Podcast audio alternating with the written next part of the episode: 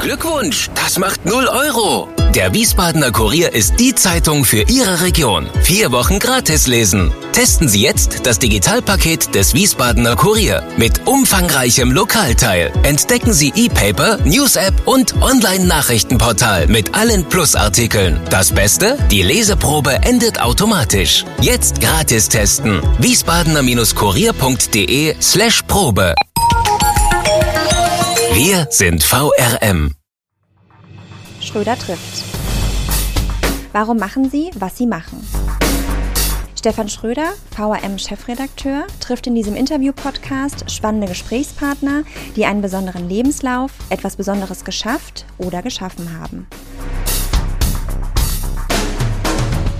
Wir begrüßen im Podcast Schröder trifft Dr. Susanne Wasum-Reiner aus Bacharach am Rhein, zurzeit Botschafterin der Bundesrepublik Deutschland in Israel. Guten Tag nach Tel Aviv, Frau Botschafterin. Guten Tag nach Wiesbaden. Shalom.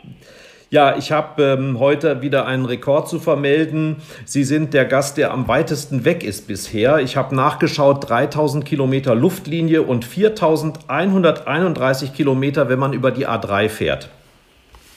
Mhm. Und das zu einem Zeitpunkt, wo keine Flugzeuge fliegen. Ja, genau. Das, deshalb muss man wahrscheinlich erfahren. Deswegen muss man diese Straße benutzen. Ja, genau. Äh, geht es Ihnen nicht langsam auf den Wecker, so oft als erste Frau irgendwo auf einem neuen Posten begrüßt zu werden? Das war in Paris der Fall, das war in Rom und jetzt in Tel Aviv auch. Hm, das war schon vorher der Fall, aber ähm, eigentlich geht es mir nicht, wie Sie sagen, auf den Wecker.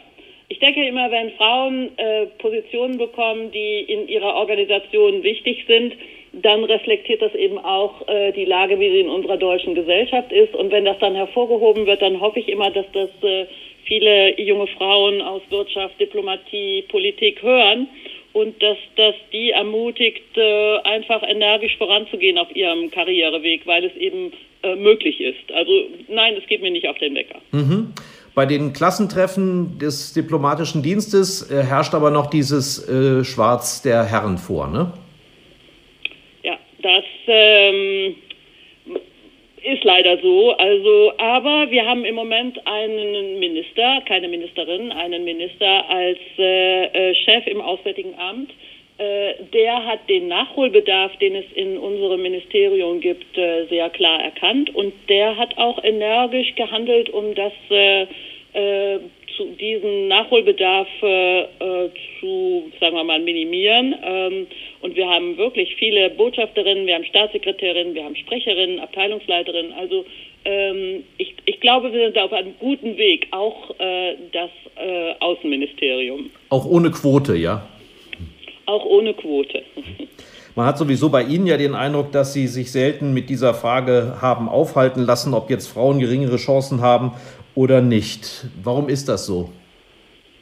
Ja, ich weiß auch nicht, aber aus äh, Erfahrung habe ich irgendwie äh, gespürt, dass die Chancen für so einen Posten, äh, die sind eben auch Sachkenntnis und Kompetenz und äh, ähm, Engagement und das wirklich zu wollen und wenn eine Frau das alles hat und Männer und Frauen haben diese Eigenschaften ja in gleicher, in gleicher Weise, äh, dann geht das eben. Also ich, ähm, ich weiß auch nicht, also ich habe mich da damit in der Tat nicht viel aufgehalten. Ich habe von Anfang an im Auswärtigen Amt das Gefühl gehabt, dass ich meinen Weg darin finde.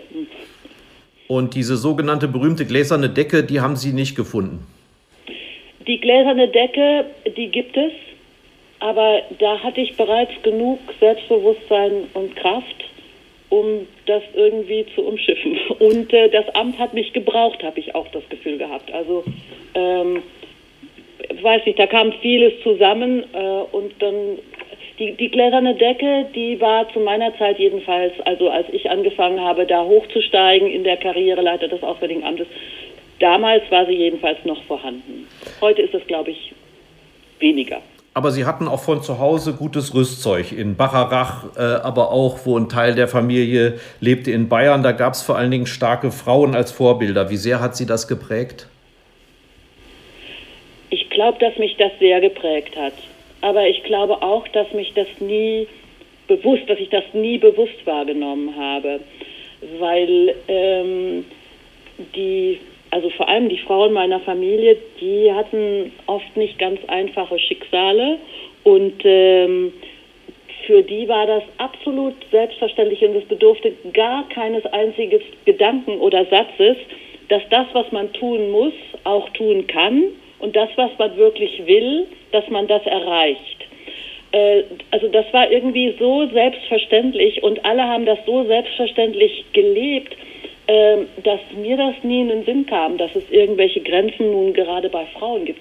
Ich bin in einer Mädchenschule ähm, erzogen worden mit Schwestern. In Bingen? Und, äh, ja, und merkwürdigerweise, also meine Tochter würde, würde sagen, merkwürdigerweise, hat auch diese Schule mir großes Selbstbewusstsein, selbstverständliches Selbstbewusstsein mitgegeben, dass es nicht daran liegt, ob man Frau oder Mann ist, dass man alles im Leben erreichen kann. Ihre Mutter war Bürgermeisterin, also in Rheinland-Pfalz ehrenamtliche Bürgermeisterin in, in der Ortsgemeinde Bacharach, nehme ich an. Ja. Und das hat sie auch, ähm, ich glaube, über zwölf Jahre lang durchgehalten, was ja auch schon eine Leistung ist. Ja, ja. ja, ja, das äh, ähm, äh, kam auch äh, ganz plötzlich. Ein, äh, in einem Moment, wo wir Kinder gerade das Haus verlassen hatten, hat jemand sie gefragt, ob sie nicht auch Bürgermeister werden möchte. Und ja, hat sie gesagt, natürlich, warum nicht? Sie ist Oberbayerin und musste das dann in Rheinland-Pfalz machen, aber sie ist so sehr ähm, überzeugte Bacheracherin, ähm, dass sie das mit großer Bravour und großer Liebe zu dieser Region und zu den Menschen, glaube ich, erledigt hat. Ich bin sehr stolz auf sie, dass sie das so gemacht hat. Und Sie haben es gerade gesagt, sie stammt ja aus Bayern, Schwester von Marianne Zwicknagel und das wiederum war die Ehefrau von Franz Josef Strauß. So ein Onkel in der Familie heißt das auch, da brennt es immer unterm Dach, da wird dauernd politisiert, da gibt es keinen harmlosen Familienkaffee? Also Politik war immer Teil unserer, also des Elternhauses und, und, und der Familie. Gab viel Interesse für Politik, aber äh, unterschiedliche Arten. Also ich kann mich erinnern, dass selbst als junger Mensch schon habe ich mich wahnsinnig für Außenpolitik interessiert. In, in meinem Elternhaus, da ging es um die Arbeit von politischen Parteien und um Regional- und, äh, und Kommunalpolitik. Und dann gab es eben das noch, was äh, der FJS da reingebracht hat. Also ähm, Debatten gab es immer und Politik spielte wirklich immer eine, also auf allen Ebenen eine große Rolle. Also wir haben uns, also politische De Debatten, das, das kann ich mich gut erinnern, die gab es einfach immer. Die, die Leidenschaft für Außenpolitik, kam das durch den Vater? Ich glaube, der hatte die Ausbildung als Winzer in Frankreich gemacht. Nein, ich glaube, ich weiß gar nicht, woher das kam. Also ähm, es war Vielleicht durch die Schule, äh, die Schule, die nicht prädestiniert ist, eine Mädchenschule in Bingen äh, ähm, an Außenpolitik zu öffnen. Aber äh, dennoch, ich weiß nicht, woher das kam. Also großes Interesse für äh, Deutsch-Französisches, für die Europäische Union, für die transatlantischen Beziehungen, äh, für die NATO. Äh, vielleicht, weil das die Debatten auch mal waren, die in meiner Zeit als junger Mensch, als sehr aufmerksamer junger Mensch für politische Entwicklungen eben äh, also in der Luft waren, dass man, dass ich mich dafür immer sehr, sehr engagieren konnte und interessiert habe. Und ich vermute mal, mit einem zeitweiligen Gesprächspartner FJS musste man auch zu seiner Meinung stehen und argumentieren können.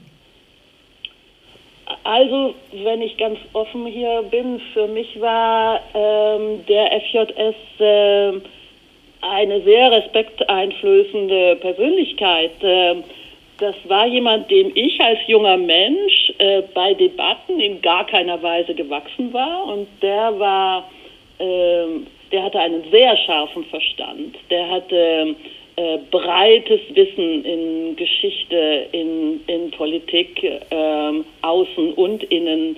Ähm, er liebte die scharfe Debatte aber null Geduld und null Verständnis für Menschen, die ihm nicht gewachsen waren. Und ich war bestimmt einer davon. Also äh, manchmal heute würde ich äh, mit großer Freude solche Debatten mit ihm führen. Heute, ich, äh, ich bedauere, dass das äh, solche Gespräche heute natürlich nicht mehr führen kann, aber Ähm, natürlich wäre ich auch stolz auf mich, dass ich jetzt nicht mehr der kleine, ganz kleine Niemand bin, sondern immerhin als Botschafterin mit ihm sprechen könnte. Ähm, aber schade, dass ich das heute nicht kann. Aber das war nicht so einfach für mich. Und auch äh, Franz Josef Strauß äh, war damals nicht einfach für junge Menschen, also an einer Universität, wenn da bekannt wurde, dass man ähm, irgendeine Beziehung äh, zu ihm hatte, da war das Leben nicht einfacher, mhm. als es ohne dieses Gerücht gewesen wäre. Also eine brillante Vorbereitung für eine diplomatische Karriere, würde ich sagen. Ja, vielleicht auch für eine juristische. Ich bin ja Juristin ja. und äh, also äh, scharfe Debatten äh, mit guten Argumenten. Das war etwas, was mir immer irgendwie, was ich immer schon irgendwie faszinierend fand. Also ich finde Menschen, die dieselbe Meinung haben wie ich, ziemlich langweilig. Aber äh, wenn Sie sagen, dass Sie das alles nicht teilen, dann finde ich Sie sehr interessant, weil das ist äh, einfach, da kann man sich selbst schärfen. Man kann sehen, ob die eigenen Argumente stimmig sind, ob äh, das finde ich, das hat mich immer schon äh, sehr fasziniert und wahrscheinlich kommt meine juristische Ausbildung ist dadurch äh, ausgelöst worden. Aber jetzt, jetzt kommen Sie oder kommen wir auf das diplomatische Parkett. Die Botschafter, die ich getroffen habe, die drücken sich doch selten ein eindeutig aus. Und jetzt sind sie in solch einem Land wie Frankreich. Ich habe mal gesagt, Le Pen, äh, sie begegnen der oder es wird gerade über Le Pen gesprochen und das war ja eine böse Wahrscheinlichkeit kurzfristig damals, dass sogar Le Pen Präsidentin hätte werden können. Oder als sie in Rom waren, gab es schon den Signore Salvini. Wie geht man mit solch einem Thema um als Diplomatin? Als Diplomatin ähm, sagt man sich, dass die Richtschnur des eigenen Handels nicht ausschließlich die persönliche Sympathie ist, sondern es geht um Professionalität.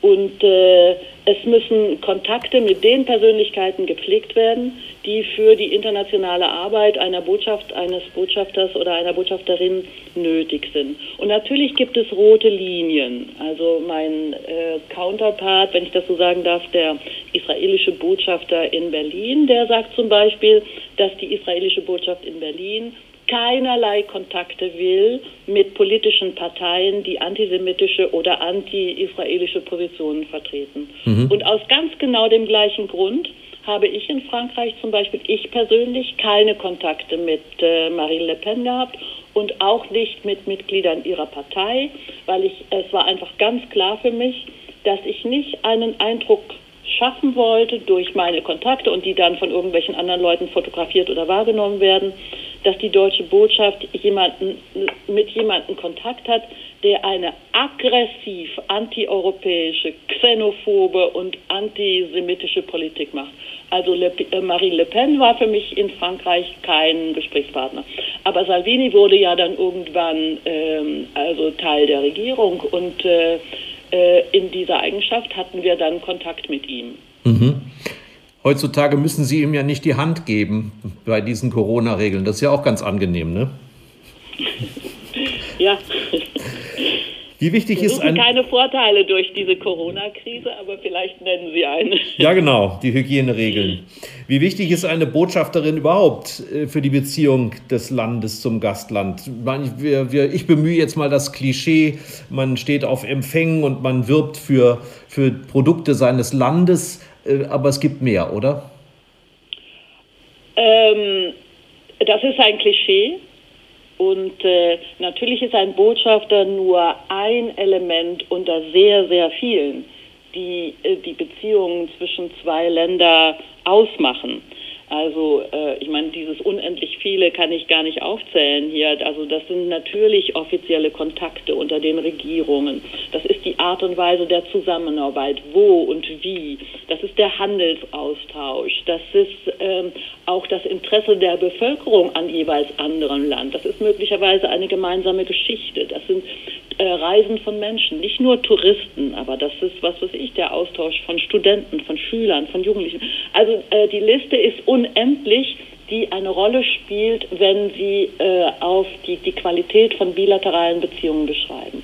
Aber ein Botschafter, der ein Element in diesem Ganzen ist, der ist natürlich äh, ein besonderes Gesicht dieses Landes. Man wird hier akkreditiert. Ähm, es gibt Öffentlichkeitsarbeit der Botschaft. Man äh, ist äh, natürlich sehr viel öffentlich unterwegs und die Leute wissen, das ist der Botschafter. Man gibt Erklärungen ab. Man äh, äh, also ähm, die, die, Menschen wissen hier, wenn sie irgendetwas brauchen, äh, dann äh, wenden sie sich an die Botschaft oder vielleicht sogar an den Botschafter. Und in Deutschland ist es ganz wichtig zu wissen, dass ein Botschafter natürlich ein riesiges Netzwerk an Kontakten hat. Äh, dass wenn man etwas braucht, man ja mal beim Botschafter versuchen kann und äh, ähm, also hier in Israel für meine, meine, Arbeit hier, da ist jedenfalls wichtig, dass die israelische Regierung und die Menschen dem Botschafter hier sehr entgegenkommen. Das ist ein, eine sehr, alle suchen uns, mir die Arbeit zu erleichtern. Und wenn ich etwas brauche, ob bei der Regierung oder bei irgendeiner Institution in Israel, ich habe das Gefühl, dass sich mir als Vertreterin, offizieller Vertreterin dieses Landes die Türen immer öffnen und also so. Mhm. Es, ähm, die Bedeutung ist relativ, aber ähm, äh, doch irgendwie nicht zu unterschätzen. Sind Sie auch schon mal einbestellt worden ins Außenministerium wegen irgendeines Problems? Einbestellt nicht, aber äh, anlässlich irgendeiner Frage äh, die Frage bekommen, ob ein Gespräch möglich ist, das schon. Mhm. Ja. Ja, äh, es heißt, Sie seien aber auch, was ein ganz spezielles Wirtschaftsprodukt angeht, ähm, im Ausland sehr erfolgreich gewesen. Sie hätten Weißwein aus Ihrer Heimat sowohl in Paris wie in Rom in der Botschaft ausschenken lassen. Ist Ihnen das in Tel Aviv auch gelungen? Ähm, ja, das ist mir auch hier gelungen. Und ich habe natürlich ein großes, äh, äh, ein, das ist mir ein, ein großes Anliegen, das zu tun. Das ist wirklich ein Teil äh, von mir, die, die, der, der, Wein und die Weinproduktion. Und ähm, auch in Israel ist es möglich, allerdings ähm, ein interessanter Aspekt vielleicht für Sie. Die Herstellung von Wein für viele Menschen in Israel muss ja den jüdisch-religiösen Regeln für diese Produktion entsprechen. Das ja. heißt, äh, der Wein muss koscher sein, ja. Kashrut-Bestimmungen äh, erfüllen.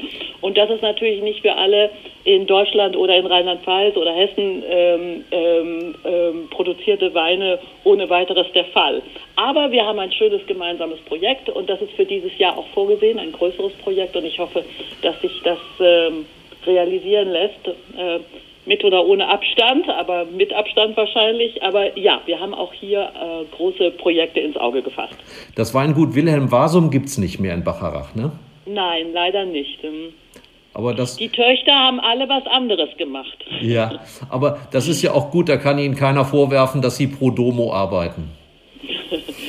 ja, das kann man mir jetzt nicht machen. Ich arbeite pro Domo, aber für meine Region. Ja, ich habe noch in Erinnerung, wie Sie von Rom geschwärmt haben. Es gibt auch einen Podcast, wo Sie erzählen, wie Sie über die Märkte schlendern, den Menschen zuschauen, den Menschen zuhören. Sie haben extra Italienisch gelernt. Wie sehr ähm, schmerzt Sie das, wie es Italien, wie es den Italienern jetzt vor allen Dingen in dieser Corona-Krise geht? Wow, ein Wunderpunkt mit also wirklich ganz großen Schmerz, mit Trauer, mit Mitgefühl habe ich gesehen, wie, dieser, wie diese Pandemie in, in Italien, vor allem eben in Norditalien, auch in der mit Deutschland so besonders verflochtenen äh, Lombardei gewütet hat. Und ich bin zwar auf Posten jetzt nicht mehr in Italien, aber natürlich habe ich weiter Verbindungen und ich habe auch berufliche Verbindungen und berufliche Verbindungen eben gerade auch äh, mit Norditalien. Da gibt es eine Institution, äh, die deutsch-italienische Kooperation betreibt, äh, die Villa Vigoni, das oh, sehr schön. italienische ja. Zentrum für europäische Exzellenzen.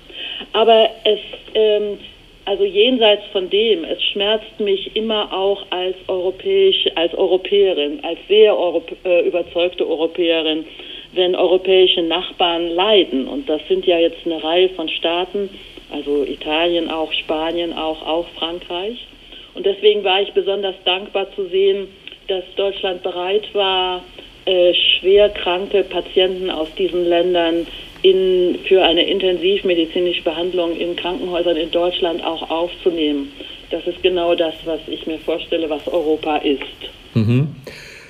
Und dennoch gibt es ähm, auch laut Umfragenergebnissen in Italien relativ viel Frust über Europa. Da wird zusammengezählt, äh, die Finanzkrise, da habt ihr uns schon nicht richtig geholfen. Bei den Flüchtlingen lasst ihr uns oft allein. Jetzt Corona. Können Sie das nachvollziehen oder sagen Sie, das ist eine momentane Emotion, das wird sich wieder geben? Nein, das verstehe ich gut. Und ich glaube auch, dass die Erwartung der besonders betroffenen, von der Corona-Krise jetzt besonders betroffenen europäischen Länder auf europäische Hilfe berechtigt ist. Äh, ich teile die Auffassung, dass äh, die Europäische Union nicht nur eine Wirtschaftsgemeinschaft ist.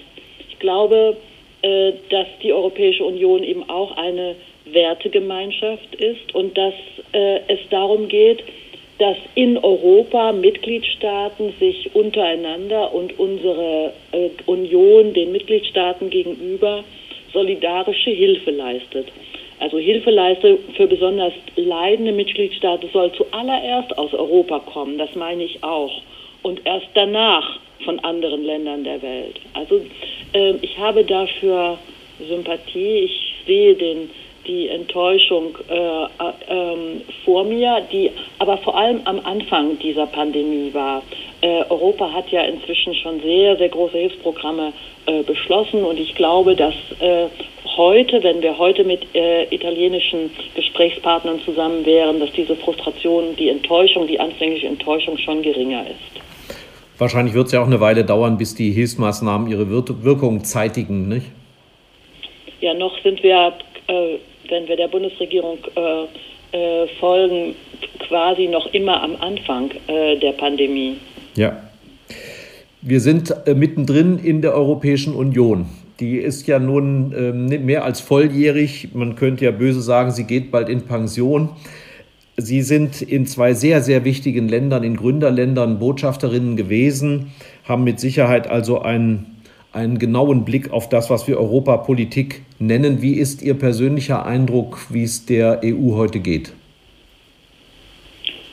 Ohne Frage befindet sich die Europäische Union in einer schwierigen Phase.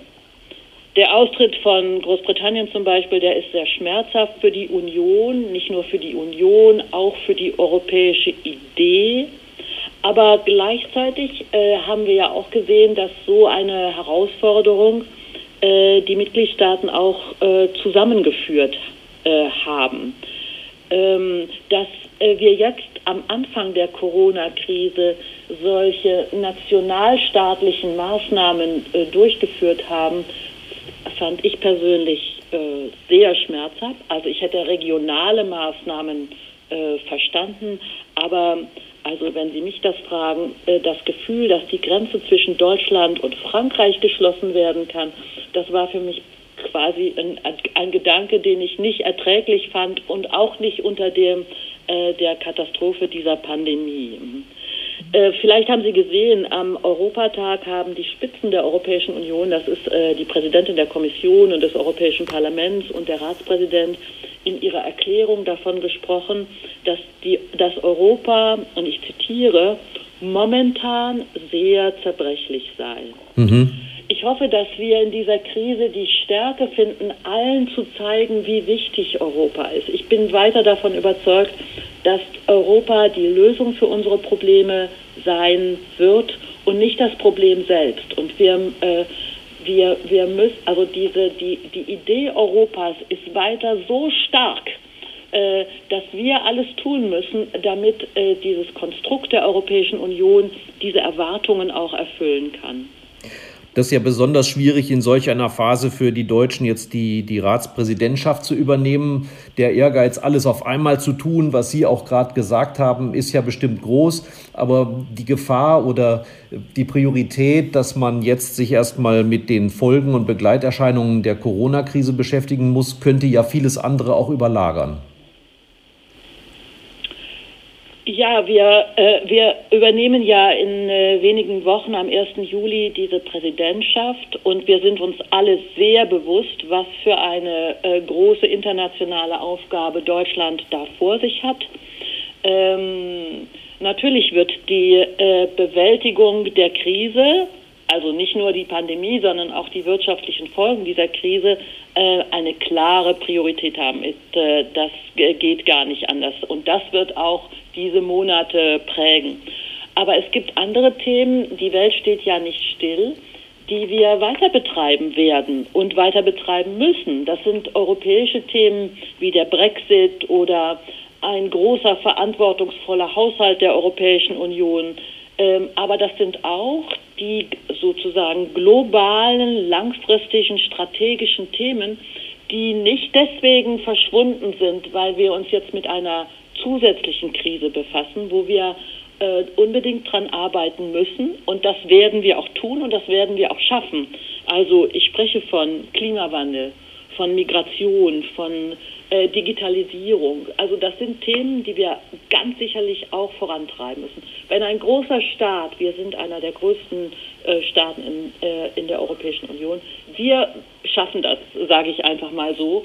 Äh, wir müssen das schaffen, weil, es, weil wir es von den kleineren Partnern vielleicht nicht in gleichem Umfang ähm, erwarten dürfen, dass die das alles abdecken können. Aber wir können das.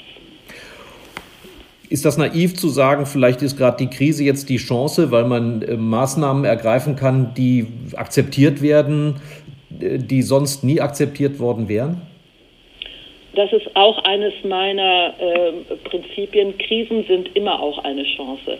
Sie rütteln uns. Ähm, Krisen geben immer die Möglichkeit, äh, ähm, äh, große Schritte zu machen und etwas ganz anders zu machen. Wir haben gesehen, dass uns in dieser, äh, äh, während dieser Pandemie uns möglich war, Dinge zu tun, die bisher absolut unvorstellbar waren. Äh, wir haben das, das, daraus kann man sehr viel lernen. Ähm, das war sehr ähm, ähm, scharf, was da von allen verlangt wurde. Und das war sehr schwierig für die Menschen. Aber die Menschen haben mitgemacht und wir haben gezeigt, dass, äh, dass äh, die Gesellschaft das tun kann. Also äh, das sollte uns äh, zu denken geben, wenn wir andere Probleme, die in gleicher Weise drängend sind wie die Bewältigung der Gesundheitskrise, wenn wir andere ähm, große Themen dieser Art angehen. Wir kommen jetzt zu der gefürchteten Republik, äh, Rubrik, nicht Republik, auf ein Wort. Ähm, die Regeln sind, ähm, dass man bei sechs Fragen bitte möglichst nur mit einem Wort antworten möge. Wenn es ein paar Worte mehr sind, ist es auch okay, aber es ist halt ein ehrgeiziges Ziel. Sind Sie bereit? Ich schöpfe Atem und hoffe, ja. Okay. Vor was haben Sie am meisten Angst? Ein Unglück in meiner Familie. Was ist Ihnen eine Sünde wert?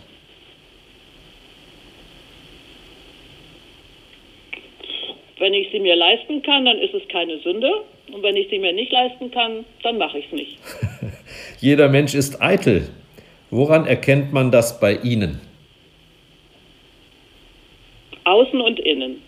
Selbst bei digitalen Kontakten ziehe ich mich hübsch an und innen alles, was ich schon machen muss, sagt mir meine Eitelkeit, möchte ich auch gut machen.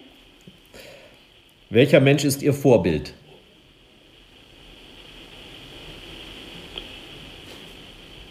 Ein Vorbild ist eine große Europäerin und eine große Französin, Simone Weil. Was hätten Sie beruflich statt Ihrer aktuellen Tätigkeit gerne sein wollen?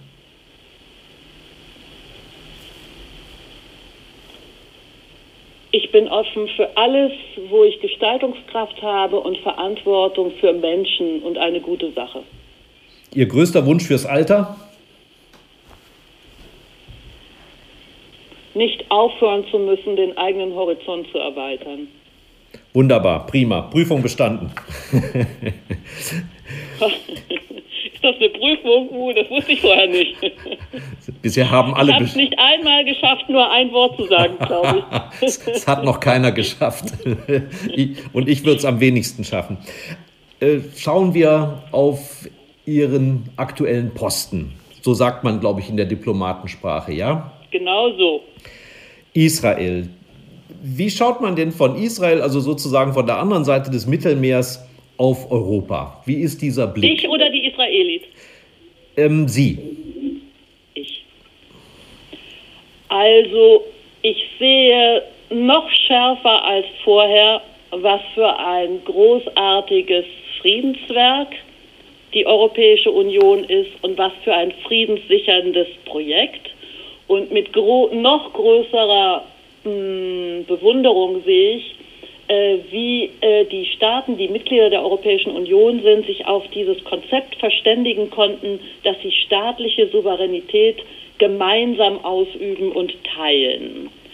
Ähm, also das finde ich sehr beeindruckend. Ähm, und das, ich bin in einem Land, was ähm, durch die eigene Geschichte, durch die eigene Erfahrung sich immer als alleine, allein gestellt sieht und ähm, die feste Überzeugung hat, äh, dass alle Probleme von ihm allein und nicht in einem multilateralen Kontext äh, gelöst werden müssen. Also diese total unterschiedliche Art, äh, wie man sich international aufstellt. Das sehe ich von hier aus stärker, als ich das vom Innen der Europäischen Union, äh, sagen wir mal, gewertschätzt habe oder wahrgenommen habe. Kann es sein, dass der Posten, auf dem Sie jetzt sind, derjenige ist, auf den Sie am besten vorbereitet waren? Also das ist ähm, neben Frankreich der Posten, äh, der, den ich mir am meisten gewünscht habe, ja. Mhm. Ich fühle mich diesem Land sehr verbunden. Ich bin hier seit, seit vielen Jahrzehnten bin ich äh, ähm, äh, immer wieder in Israel gewesen und hier gibt es Menschen, die äh, eine große Bedeutung für, für mich privat haben. Aber dennoch, also für mich als Außenstehenden klingt der Satz, Israel ist das diplomatische Reich auf Erden so wahnsinnig gewagt. Ist das nicht ein irre seifiges Parkett, auf dem Sie da tanzen müssen? Äh,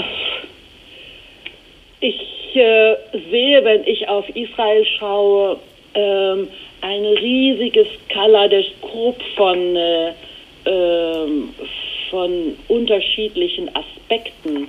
Äh, dieses Land ist extrem komplex und reich und obwohl es klein ist, ähm, äh, unendlich faszinierend in äh, der Geschichte der Politik, der Kultur, der Religionen und äh, dass da manchmal ein seifiges Parkett ist, pff, das mag sein, aber das ist jedenfalls so in meiner in meiner Vorstellung so ein äh, ähm, kleiner Aspekt, dass er mich nicht weiter tangiert. Und ich, außerdem bin ich doch inzwischen sehr erfahren im, äh, in der Arbeit. Also, und wie jeder, der Erfahrung hat, ähm, weiß ich, äh, dass man auf einem seitigen Parkett äh, nicht Fußball spielt, sondern vorsichtig geht und äh, versucht halt die Unfälle dann zu vermeiden. Und wenn man ausrutscht, macht man halt Bella Figura, ja? Nicht nur das. Ähm, also man versucht nicht auszurutschen. Ja. Nach wie vor gilt es als äh, Binsenweisheit, dass die Beziehungen zwischen Deutschland und Israel besonders seien. Merkt man das heute auch noch und wenn ja, wie? Ähm, Sie fragen mich das äh, in einem Jahr, wo wir gerade sehr groß den 75. Jahrestag der Befreiung äh, des deutschen Konzentrations- und Vernichtungslagers Auschwitz-Birkenau gedacht haben wo wir 75 Jahre Befreiung Deutschlands vom Nationalsozialismus dankbar gedacht haben. Also äh, das sind natürlich äh, Dinge, die die Beziehungen zwischen äh, Israel und Deutschland äh, weiter sehr, sehr prägen. Und äh, äh, die machen diese Beziehungen besonders. Die Beziehungen, die Deutschland zu Israel unterhält, sind und werden es immer sein, anders als Beziehungen zu Staaten, mit denen wir keine gemeinsame Geschichte haben und nicht ähm, ein, eine solche gemeinsame Geschichte haben. Wenn ich es richtig gesehen habe, haben Sie ja gestern am 12. Mai die 55. Wiederkehr der Aufnahme diplomatischer Beziehungen zwischen beiden Ländern begangen, trotz der Einschränkungen durch die Corona-Krise. War das ein Ereignis in Israel? Ja, das ist äh, äh, sehr wahrgenommen worden. Also wir haben, ähm, ich habe zusammen mit meinem ähm, äh, israelischen Kollegen in Berlin äh, wir haben so eine, ein, ein Gespräch gemacht, was äh, auch sehr schön ähm, äh, abgelaufen ist über diese bilateralen Beziehungen und das ist äh, ähm, das ist sehr gut angekommen hier. Äh, unser Gespräch war natürlich nicht so wichtig, weil auch unsere beiden Präsidenten natürlich ein solches Gespräch geführt haben. Und ähm, Sie müssen sich das ähm, vorstellen, was da passiert ist. Also relativ kurz nach dem Ende der Shoah ähm, äh, sind, ist die, diese, sind diese diplomatischen Beziehungen geknüpft worden.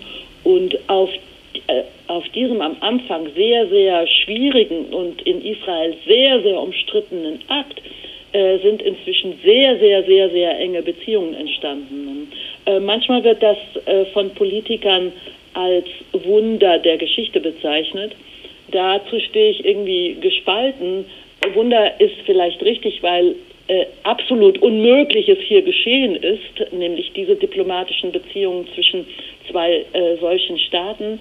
Aber Wunder ist andererseits ein ganz falsches Wort, weil diese Beziehungen erarbeitet worden sind. Sie sind nicht wie ein Wunder vom Himmel gefallen, sondern da gab es Menschen, also jüdische Menschen und Israelis, äh, die Schlimmstes erlebt haben, die auf den Genozid der europäischen Juden geschaut haben und die selbst Überlebende äh, äh, dieses Verbrechens waren, die gesagt haben, wir wollen äh, die Hand zur Versöhnung ausstrecken und wir wollen ähm, hier zeigen, dass ähm, Beziehungen möglich sind und wir machen das für künftige Generationen und wir machen das, um dem Frieden äh, äh, in der Welt äh, ein, ein Modell zu geben. Das ist unfassbar, was da geschehen ist und deswegen glaube ich, das ist nicht einfach nur ein so halbrundes Datum, 55, sondern äh, das ist tatsächlich ein, äh, ein Datum, was sehr, sehr wichtig ist. Und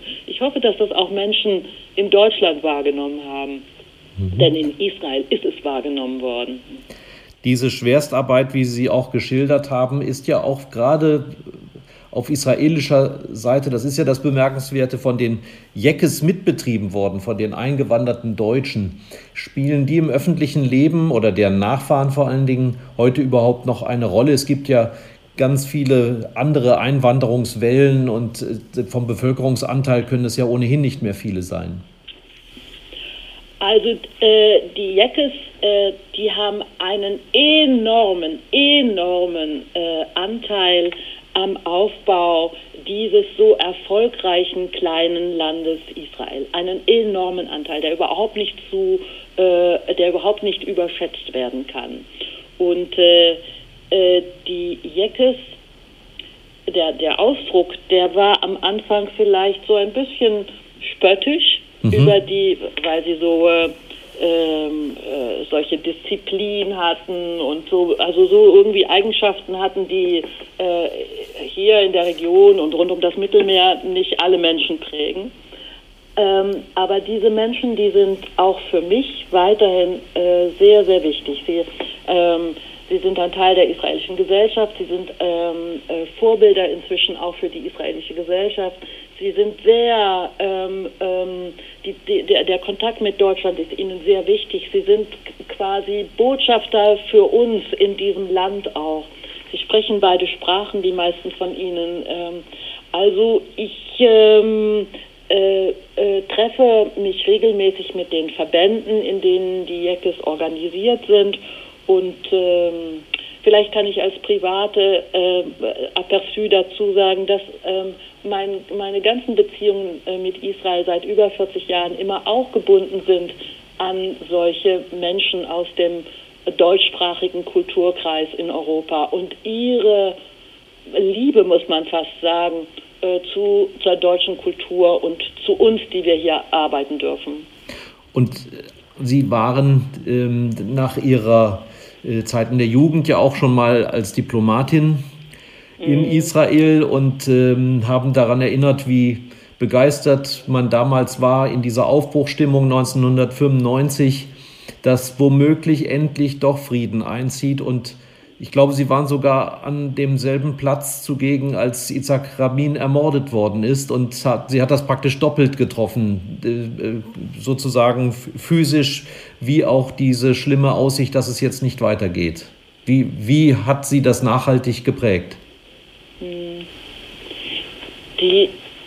Ermordung von Rabin, das war eines der, sagen wir, wie die, äh, der Fall der Mauer oder so für mich, eines der wirklich ganz prägenden ähm, Erlebnisse in meinem Berufsleben. Ich war in der Tat bei dieser Demonstration auf dem Platz hatte den Platz, als das Lied angefangen wurde zu singen, dieses Friedenslied, äh, verlassen, weil da so viele Menschen waren und ich nicht im Stau stehen wollte und bin in eine dieser Seitenstraßen gegangen. Und als ich zu Hause ankam und sofort, das, ich war sehr bewegt von dieser Veranstaltung, das Fernsehen aufmachte, sah ich das. Äh, ja, ähm, Israel hat sich seit dem Beginn dieser Osloer Verträge sehr viel äh, weiterentwickelt. Mit der Ermordung von Rabin wurde dieses, die, die Osloer Verträge, ich glaube, dieses größte Friedensversprechen, was das Land je erlebt hat, äh, ähm, zunichte gemacht. Ähm, ähm, heute äh, sind wir scheinbar weit weg äh, von äh, einem Ausgleich, Ausgleich zwischen Israelis und Palästinenser. Ich glaube, für Europa, für uns ist es wichtig, dass wir diese Forderung nach einer verhandelten Zwei-Staaten-Lösung nicht aufgeben und dass wir auch nicht aufhören, äh, an die Realisierbarkeit äh, dieser, äh, dieses Zieles zu glauben. Ich bin überzeugt, dass nur das eine, ähm, eine langfristige Lösung äh, dieses Konfliktes geben, geben kann. Die Deutschen haben ja nun auch in der arabischen Welt einen guten Ruf. Könnten Sie sich vorstellen, dass wir in diesem vielleicht irgendwann wieder aufzunehmenden Friedensprozess eine besondere Rolle spielen als Mittler?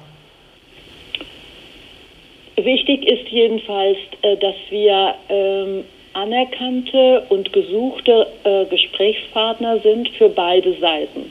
Und äh, das ist für meine, für meine Position wichtig, aber auch für alle Kollegen, die das in Berlin machen, äh, dass wir glaubwürdig äh, und vertrauensvolle und äh, äh, ernsthafte Gesprächspartner für beide Seiten äh, sind und bleiben. Und was immer wir tun können, natürlich auch immer im Kontakt mit unseren europäischen Partnern, um einen Ausgleich zwischen diesen beiden Seiten zu befördern oder dazu äh, unterstützen, äh, das sind wir sicherlich gerne bereit zu tun. Machen wir einen Sprung in die Gegenwart, vor allen Dingen in den Alltag. Wie macht sich die Corona-Krise in Israel bemerkbar? Und wenn Sie vergleichen können, wie das in Deutschland funktioniert, gibt es da große Unterschiede? Ähm, was man sagen kann, ist, dass Israel und Deutschland im Vergleich zu anderen Mitgliedstaaten der OECD diese Pandemie äh, relativ gut bewältigt hat. Israel ist natürlich ein kleiner Staat, hat nicht 30 oder 40 Flughäfen, sondern hat einen großen Flughafen. Aber Israel hat auch sehr schnell verstanden, was notwendig ist hat äh, Grenzen geschlossen, hat äh, Ausgangssperren äh, verhängt. Israel ist ein junges Land. Äh, demografisch äh, kann das mit so einer Krise anders umgehen als andere Staaten, äh, Italien oder Deutschland. Ähm, aber ähm, hat eine Situation eben hergestellt, in der die Infektionsrate beherrschbar blieb und sich inzwischen merklich verbessert hat. inzwischen sind sogar Schulen wieder geöffnet worden. Deutschland und, äh, und Israel äh, arbeiten zusammen in dieser Krise. Es gibt viele äh, Kontakte unter wissenschaftlichen Institutionen. Ähm, äh, wir haben ähm, israelischen Staatsangehörigen äh, sehr stark geholfen bei der Repatriierung aus verschiedenen Ländern, die weit entfernt sind von Israel, die sonst hätten nicht äh, zurückkommen können. Also ähm, die Corona-Krise äh, wie wir am Anfang gesagt haben, es gibt nichts Positives daran, aber hat uns auch noch äh, geholfen, die bilateralen Beziehungen zu intensivieren. Inwiefern schränkt ähm, das Ihre Bewegungsfreiheit ein? Also wenn Sie beispielsweise jetzt zum Rapport nach Deutschland müssten, hieße das zwei Wochen Quarantäne hier, zwei Wochen Quarantäne dort? Ja, Rapport in Deutschland geht im Moment nur über Zoom. Wie angenehm. Das hat, ähm, das hat äh, diese Art von digitaler Kommunikation hat äh, Verbind Verbindungen auf de, also völlig geändert. Ähm, aber wir, ähm, also die Botschaft ist voll arbeitsfähig. Ich habe vom ersten bis zu, bis heute Tag ähm, voll gearbeitet. Es gibt sehr viel zu tun. Äh, vieles unnötige Reisen kann auch ersetzt werden. Also Tel Aviv ist eine Stadt, äh, die immer im Stau ist. Da äh, gibt es jetzt andere Möglichkeiten, wie man sich sieht. Natürlich vermisst man dieses äh, irgendwie Zusammensein und äh, bei per Zoom macht man also bei einer solchen dienstlichen Besprechung auch kein Smalltalk, aber ähm, äh, es ist äh, ein ganz anderer Stil des Arbeitens geworden, aber vielleicht noch intensiver als vorher. Also bei Videokonferenzen gibt es keinen Smalltalk, ne? Ja, nicht, nicht so, wie, wie wenn wir jetzt zusammen bei Ihnen im Büro wären. Ja, ja. ja. Das, ab, am Anfang hat man sich noch über die Hintergründe in den Büros lustig gemacht, dann hat man die Funktion gefunden, wie man die verschwimmen lassen kann. Ne? Richtig. genau, dass nicht jeder im eigenen Büro, im eigenen Wohnzimmer auch steht, jeden, den man da per Zoom oder sonst wie trifft. Ja, ja und was liest der? Nicht? Da hat man hinten im Regal dann gelinst es gibt ein, ist das ein geschriebenes oder ungeschriebenes Gesetz im Auswärtigen Amt, dass man nach einer bestimmten Zeit von Jahren, ich glaube, es ist so ein Rhythmus von drei Jahren, seinen Posten wieder wechselt. Das heißt, nach meiner Rechnung, Sie würden schon im nächsten Jahr dann Israel wieder verlassen? Im übernächsten Jahr, richtig, ja. Mhm. Und was heißt das für äh, die Fortsetzung der Karriere? Geht es dann auf den Posten Bacharach? Also wo es dann hingeht, kann ich Ihnen leider nicht sagen. Ähm, ähm, das weiß ich nicht. Ist noch viel zu früh. Also, das und da hat man äh, aber schon einen gewissen Einfluss. Ähm, einen, sagen wir so, Sie können natürlich sagen, was Sie wollen. Was das für eine Rolle spielt, weiß ich nicht so richtig, aber. also ist so ein bisschen wie Weihnachten. Es gibt, Kollegen, es, es gibt Kollegen im Auswärtigen Amt, die behaupten, dass man, wo, wo der nächste Posten ist, das würde man irgendwie drei Wochen nachdem man dort sei, erfahren. ja, und wenn man Wünsche äußert, dann kriegt man das schon mal gar nicht im Zweifel, ja? Ja, also äh, wir sind ja nicht alleine äh, und äh, wir haben 200 Auslandsposten und davon gibt es ähm, Posten, äh, wo äh, alle hinwollen und es gibt Posten, wo keiner hin will. Aber wir müssen alle besetzen. Mhm. Und deswegen läuft das äh, nach unterschiedlichen Kriterien. Es gibt Posten, wo es keine Schulen gibt oder Schulen mit der falschen Sprache. Es gibt Posten, wo keine gleichgeschlechtlichen Paare hin können. Es gibt äh, große Posten und es gibt kleine Posten. Man braucht erfahrenere Leute oder weniger erfahren. Also ähm, nicht alle können alles machen und ähm, das System im Auswärtigen Amt ist, glaube ich, schon so, ähm, dass es äh, ähm, also gut funktioniert, dass alle Posten immer mit der richtigen Person besetzt werden. Also sieht es aber danach aus, dass Sie doch nicht so bald in Ihre Heimat zurückkehren werden, in Ihre ursprüngliche mittelrheinische Heimat. Meine mittelrheinische Heimat ist sehr, sehr stark in meinem Herzen. Aber ähm, es gibt andere Orte, die für mich ähm, auch eine solche Funktion bekommen haben. Und äh, äh, ich werde sehen, wie, was die Zukunft bringen wird. Geben Sie mir zum Abschluss noch mal eine Einschätzung, wie man diesen Menschenschlag äh, überhaupt beschreiben könnte, ähm, dem Sie entstammen. Also der Zuckmeier hat über die Rheinhessen von der, von der Völkermühle gesprochen, weil so viele Menschen durchgezogen sind. Bacharach ist ja so ein bisschen abseits. Also in Bingen waren sie in Rheinhessen, aber Bacharach zählt ja, glaube ich, schon zum Mittelrhein. Was macht diesen Menschen aus? Also erstens ist Bacharach nicht abseits. ähm, Nein, es führt eine Bahnlinie durch, ich weiß. ähm, und dann ähm, äh, mein eigenes Großwerden ähm, hat ja äh, die besten Eigenschaften mehrerer Ge Regionen äh, ganz äh, glücklich verheiratet. Also äh, das liberale Bayern und das äh, etwas verschlossene, bodenständige dieses Rheintales. Ähm, und was halt viele Menschen dieses Rheintales ähm, auszeichnet, ist, dass Sie ähm, mit dieser ähm, Hochkultur der Weinproduktion einen solchen Einklang zwischen einer grandiosen Landschaft und diesem Produkt äh, geschaffen haben. Wenn ich also darauf schaue und ich kenne viele Weinbauern äh, in, in, in dieser Region, äh, dann ist das etwas, was ich ganz besonders liebe und schätze. Frau Botschafterin, vielen Dank für das Gespräch. Ich wünsche Ihnen alles Gute auf dem Posten in Israel. Dankeschön. Vielen Dank Ihnen und alles Gute für Sie und Ihre Hörer. Ein Angebot der VRM.